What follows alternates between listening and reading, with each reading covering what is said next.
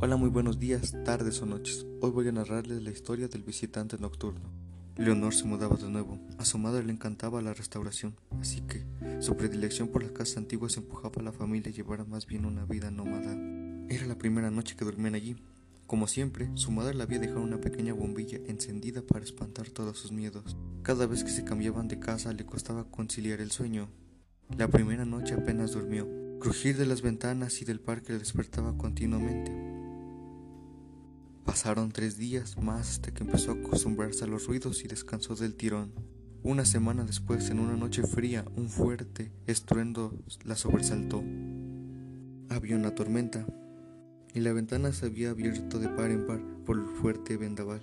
Presionó el interruptor de la luz, pero no se encendió. El ruido volvió a sonar, esta vez desde el otro extremo de la habitación. Se levantó, corriendo y con la palma de la mano extendida sobre la pared. Empezó a caminar en busca de su madre. Estaba completamente a oscuras. A los dos pasos su mano chocó contra algo. Lo palpó y se estremeció al momento. Era un mechón de pelo. Atemorizada, un relámpago iluminó la estancia y vio a un niño de su misma estatura frente a ella. Fue a correr por el pasillo gritando hasta que se topó con su madre. ¿Tú también lo has visto? le preguntó. Sin ni siquiera preparar el equipaje, salieron pitando de la casa. Volvieron al amanecer, tiritando y con las ropas mojadas. Se encontraron todo tal y como lo habían dejado, menos el espejo de la habitación de la niña. Un mechón de pelo colgaba de una de las esquinas y la palabra fuera estaba grabada en el vidrio.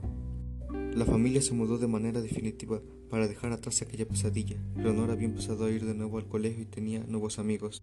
Un día la profesora de castellano le repartió unos periódicos antiguos para una actividad.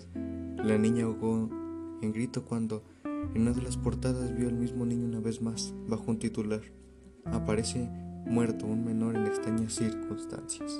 Espero que les haya gustado la historia que les acabo de narrar. Eso fue todo por mi parte y gracias por escuchar.